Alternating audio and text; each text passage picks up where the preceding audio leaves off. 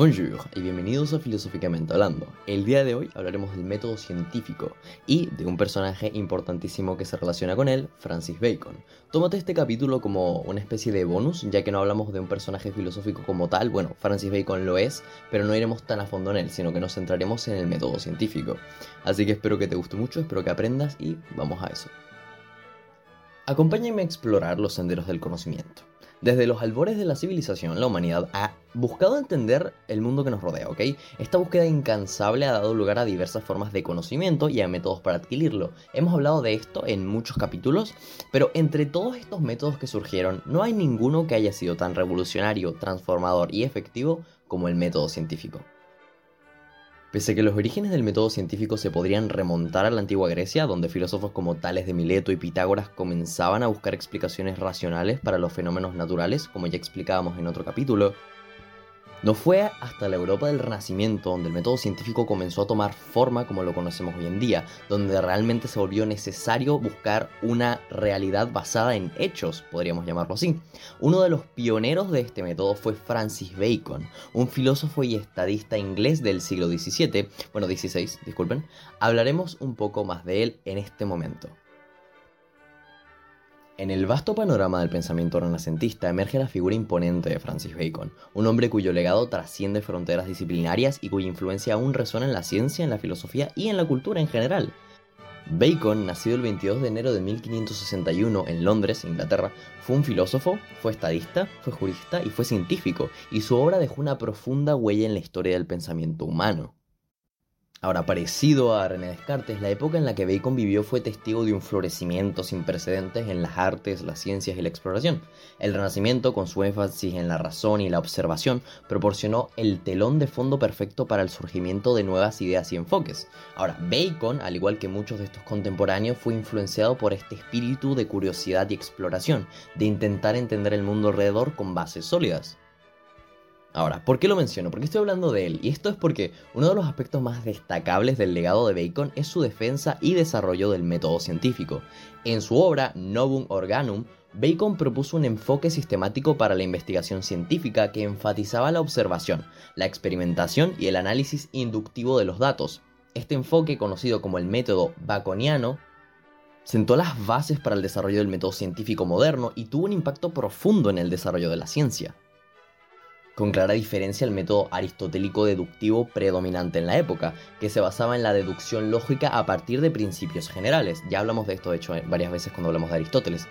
En cambio, el método baconiano abogaba por partir de la observación de la naturaleza y la recolección sistemática de datos empíricos. Importante esto. Bacon creía que solo a través de este enfoque se podrían descubrir las leyes naturales y avanzar en el conocimiento humano. Por esto es tan brutalmente este personaje, porque podríamos decir que es el que empieza este desarrollo del método científico. Ahora, dentro de las obras de Bacon se encuentra la Nueva Atlántida, que es una visión de la ciencia y una utopía, podríamos decir. Eh, este aspecto es importante del legado de Bacon porque en su obra literaria La Nueva Atlántida eh, se presenta esta utopía que presenta la sociedad ideal basada en los principios de la ciencia y la investigación. Esto es importante. Esta utopía está basada en estos principios, en la ciencia. En esta obra, Bacon imaginó una isla remota donde los sabios y científicos trabajaban en colaboración para avanzar en el conocimiento humano y mejorar la vida de sus habitantes.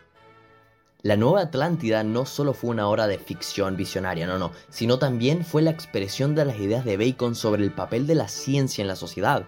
Bacon creía que la ciencia tenía el poder de transformar el mundo y resolver los problemas más apremiantes de la humanidad. Y esta visión se mantiene hasta el día de hoy, esta visión optimista de, de, que el método científico, de que la ciencia nos puede ayudar para entender más nuestro lugar en el mundo y para conseguir un mundo mejor, que de hecho todos los avances en principio deberían buscar eso, un mundo mejor donde todos estemos mejor. Así que ahí les va otra recomendación que les tiro, La Nueva Atlántida de Francis Bacon. El legado de Francis Bacon eh, perdura hasta la actualidad, ¿ok? tanto en el ámbito de la ciencia como en el de la filosofía. Se enseña en los dos campos, podríamos decir. Su defensa del método científico y su visión de la ciencia como motor del progreso humano han influido en generaciones de científicos y pensadores que hasta el día de hoy nos afecta. Su énfasis en la observación y la experimentación siguen siendo fundamentales para la investigación de la ciencia contemporánea. En el fondo la sociedad avanzó un poco en la dirección que él creía, en, este enfoque de las ciencias para explicar nuestro mundo. En conclusión, Francis Bacon fue mucho más que un pensador renacentista, fue un visionario, cuyas ideas transformaron la forma en que entendemos el mundo y nuestro lugar dentro de él. Su legado perdura como un faro de luz en el vasto océano del conocimiento humano recordándonos la importancia de la curiosidad, la razón y la colaboración en la búsqueda de la verdad. Esto es importante porque recuerden, como vimos en el episodio del, del, movimiento planetario, vimos la importancia de esta colaboración entre científicos, entre personas, en que tú no puedes crear algo sin la persona que cientos de años creó algo para que tú puedas siquiera pensar en crear esta nueva cosa. El Renacimiento fue una época de renovación cultural y científica en Europa, donde la curiosidad y el espíritu de investigación florecieron. La gente buscaba desesperadamente entender. Personajes como Leonardo da Vinci, Galileo Galilei, Johannes Kepler desafiaron las creencias tradicionales y se embarcaron en una búsqueda incansable de la verdad a través de las observaciones y de la experimentación. Galileo en particular es conocido por sus experimentos con el movimiento y la caída de los cuerpos. Ya hemos visto esto en el episodio del movimiento planetario, que sentaron las bases para la física moderna. Sus observaciones y mediciones, que fueron bastante rigurosas, fueron fundamentales para el desarrollo del método científico, que enfatiza la importancia de la observación, la experimentación y la replicación, que ya vimos, ¿no? La, réplica de, para poder confirmar la teoría, porque eh, un experimento puede salir bien de una manera, pero después si lo haces nuevo de otra, y eso es importante tenerlo en cuenta. Bueno, lo mismo también aplica para Johannes Kepler, obviamente. Así que en el siglo XVII, eh, el mundo fue testigo de la revolución de la ciencia, impulsada en gran parte por el método científico. Uno de los principales protagonistas de esta revolución fue Isaac Newton, cuya obra Principia Matemática sentó las bases de la física moderna. Newton combinó observaciones detalladas de razonamiento matemático para formular leyes de movimiento, la gravitación y etc. Es un personaje conocidísimo. Newton no solo hizo importantísimas contribuciones al conocimiento científico, sino que también ejemplifica la profunda interconexión entre la filosofía y la ciencia. Sus ideas sobre el espacio, el tiempo y la naturaleza de la realidad influyeron en el desarrollo del pensamiento filosófico de la época y continúa siendo objeto de estudio y debate en la filosofía contemporánea, porque gracias a estos descubrimientos los filósofos se pudieron centrar en otras preguntas o intentar entender ciertas, ciertas postulaciones científicas. Aquí van dos datos curiosos sobre Isaac Newton. El primero es que, ¿sabías que la manzana que supuestamente cayó sobre la cabeza de Isaac Newton no es más que una leyenda popular? Aquello realmente nunca pasó. Eh, el otro dato curioso que me parece interesantísimo es que la primera ley de Newton, la ley de la inercia, fue de hecho formulada por Galileo, no por Newton. Ya hablamos de esto también en el episodio del movimiento planetario, y me parecía curioso mencionarlo porque no es más que una leyenda que se tiene en la mente. Me gustaría hablar mucho más de este histórico personaje y de cómo fue un poco bastante mala persona. Newton no fue muy agradable, eh, pero el capítulo sería eterno, así que vamos a concluirlo, ¿no? Por último, me gustaría hablar sobre la relación entre el método científico y la filosofía. La relación entre el método científico y la filosofía es profundamente intrínseca. Ambas disciplinas comparten el objetivo fundamental de buscar la verdad y comprender el mundo que nos rodea.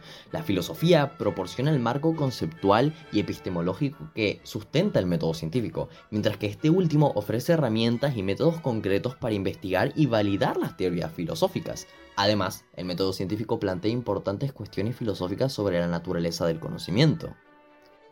La relación entre la teoría y la evidencia empírica, los límites del entendimiento humano, no es poca las similitudes y lo mucho que comparten eh, la ciencia y la filosofía. Filósofos como Karl Popper, Thomas Kuhn han reflexionado sobre estas cuestiones y han enriquecido nuestra comprensión tanto de la ciencia como de la filosofía, ya que no es poca cosa lo que comparten y no es poco lo que se influencian la una a la otra y cómo se complementan. No son opuestas, no son cosas que se evaden, para nada. Están juntas desde el nacimiento de la filosofía y desde el nacimiento de la ciencia. Ahora para ir finalizando te voy a decir los seis pasos del método científico, eh, simplemente por que los aprendas y si ya lo sabes ya te puedes ir viendo. Pero el primer paso del método científico es la observación, obviamente. Consiste en encontrar el tema relevante que se quiere observar o comprender y merece ser objeto de investigación para recoger datos de la realidad. El segundo paso es el paso del planteamiento del problema, es decir, a partir de los datos recopilados durante la etapa de la observación, el investigador planteará la pregunta o cuestiones que se quieren resolver. ¿Cuál es el problema? ¿No? ¿Qué estamos intentando resolver?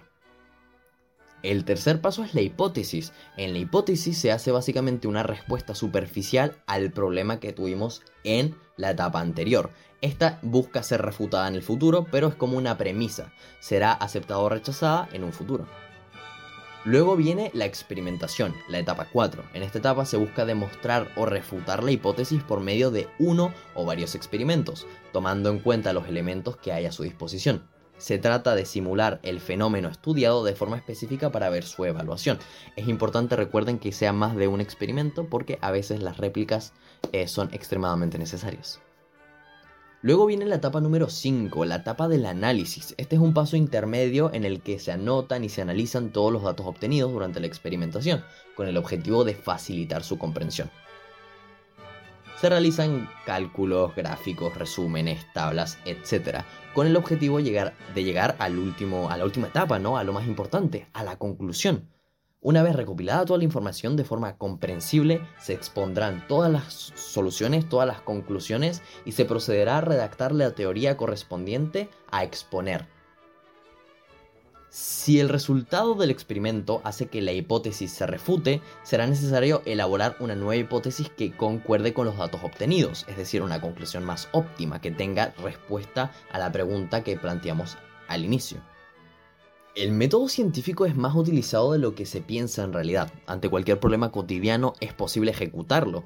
Eh, hay muchas herramientas que se emplean en todas las ciencias, ya sea en química, biología, física, geología, sociología, psicología, entre muchas otras, eh, aunque son materias muy diferentes, los investigadores hacen observaciones, plantean un problema, formulan hipótesis, realizan distintas pruebas, analizan esos datos y presentan sus conclusiones.